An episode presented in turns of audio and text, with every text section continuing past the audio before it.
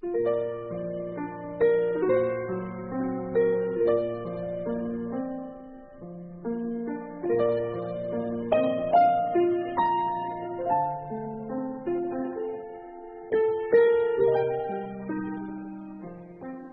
家好，感谢大家的关注和捧场。我们知道卖假货呢是要追究刑事责任的，它可能涉及到销售伪劣产品罪，也有可能是涉及到销售假冒注册商标的商品罪。就比如说销售假的中华烟等等，在司法实践当中啊，常常遇到这种情况。这个犯罪嫌疑人呢，他确实是实施了这种销售假烟的情况。而且确实冒牌了中华的香烟，但是他在被公安机关查获的时候呢，一包都还没有卖出去，只是全部都是存货。那么这种情况该怎么对他的行为进行定性呢？构不构成犯罪？构成犯罪的话，他应该以什么样的数量标准来认定他的刑事责任呢？是以他的这个成本价，还是他自己给这些商品的标价？还是说，应当以市场上的真的中华牌香烟的标价来认定它的犯罪数额呢？也或者说，是不是需要委托一个专门的机构对这批假烟的价值或者价格进行认定呢？好，今天带着这样的问题，我们来看看这个案例。通过这个案例来简单的分析一下，在销售假冒注册商标的商品犯罪过程当中。如果这些商品还没有出售就被公安机关查获了，此时该怎么定罪量刑的问题？主角周某他向其他人购进了大量的假冒中华烟，分别藏在他的住处和另外一个仓库。案发的时候呢，被缴获的这些假的香烟总共是一千三百多条，货值金额呢，公安机关算出来是四十万元。经过有关部门的质量鉴定，这些烟都是假冒的商品，所以检察院就指控他销售假冒注册商标的商品罪。朱某就说，他对于这些假冒的中华牌香烟一千三百多条的这个准备销售的这些假烟呐，他是认可的，这确实是他弄的。但是他说他的犯罪数额呢，只能够计算为四万元。因为他准备以每标四块钱的价格来出售，所以总共呢，也就是四万多块钱的这销售金额而已，而且还没有出售，所以不能够按照公安机关所提供的按照市场价格来计算他的这些中华牌香烟总共四十多万来计算。所以啊，朱某就认为他的销售金额仅仅是四万多块钱，没有达到起刑点，所以他的行为不构成犯罪。这种情形呢，在司法实践当中是经常遇到的。执法机关常常查获行为人存放在仓库、住所或者其他的这些隐匿的地点里面还没有出售的大批的这些香烟。很多情况之下呢，这些香烟并非是伪劣产品，只不过是假冒了注册商标的商品而已。刑法第二百一十四条规定的销售假冒注册商标的商品罪呢？它是以销售金额的数额较大作为一个入罪的标准，但是这部分假冒注册商标的商品还没有被销售，没有实际取得销售金额的数额，那么这种行为能不能追究他的刑事责任呢？也就是本案当中朱某的行为构不构成犯罪的问题了，这是本案的第一个需要解决的难题。其实呢。从他购进货值金额巨大的假冒注册商标的商品的目的来看呢，如果没有证据证明行为人有其他的意图，他的目的显然就只能够是为了销售了。以销售为目的购买假冒注册商标的商品，和以销售为目的购买伪劣产品呢是一样的，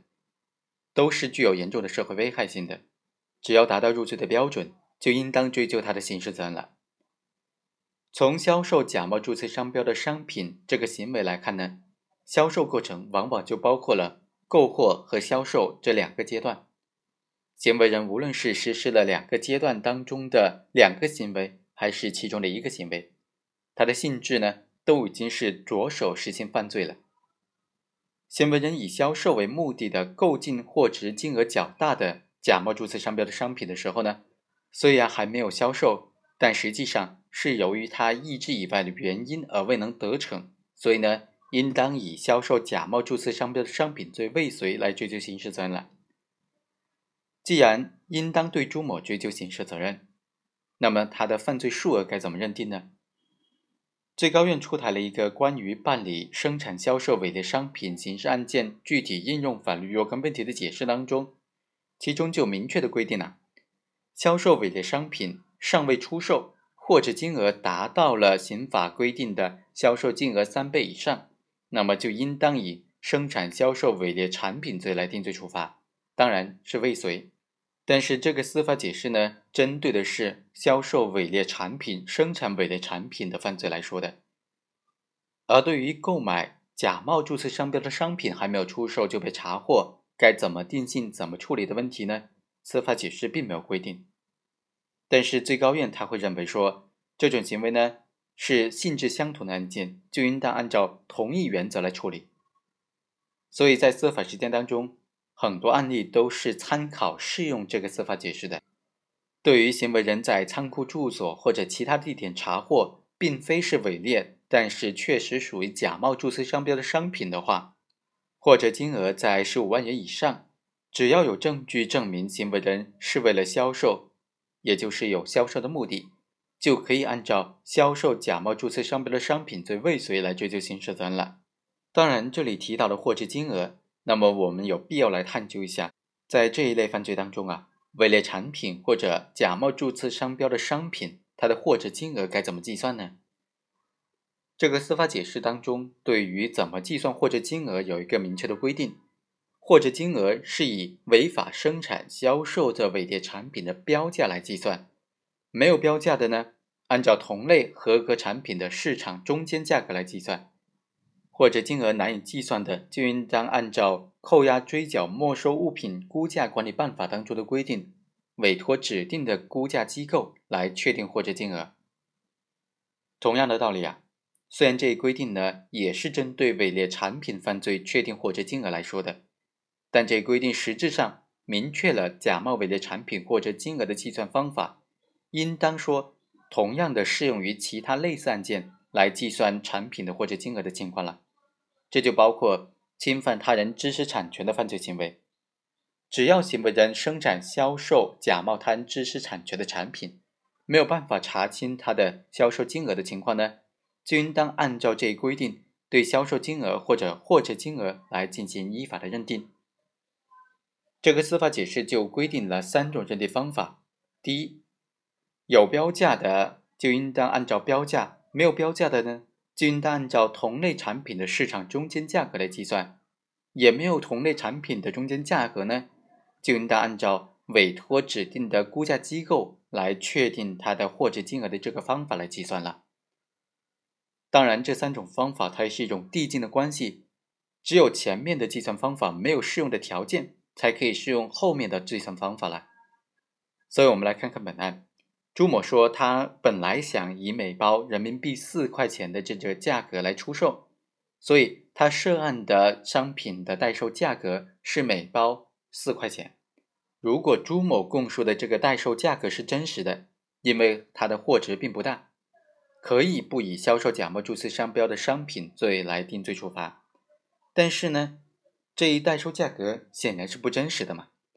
因为中华牌香烟有明确的市场价格。不需要委托指定的估价来确定，就应当按照中华牌香烟的市场中间价格来确定它的货值金额了。所以朱某的证言是不可信的。从另外一个角度来看，如果是以每包四块钱出售的话，他是要亏本的，这也可以佐证朱某的证言的不可信。最后，法院就认为说，本案当中关于朱某销售假冒中华牌香烟的标价，仅仅有被告人供述。那么这种情况，无论是行为人口头说明，或者是提供价格标签等的证据，证明了他所涉案的这些产品的代销价格，其实都需要进一步评判这个代售价格它的真伪的问题。而判断的一个非常重要的标准呢，就是行为人提出的这个代售价格能不能和他的盈利目的相一致。如果他提出的这个代售价格啊，根本就不可能使他盈利。或者使它盈利非常微薄，那么被告人所提出的这个价格显然就不是真实的了。好，以上就是本期的全部内容，我们下期再会。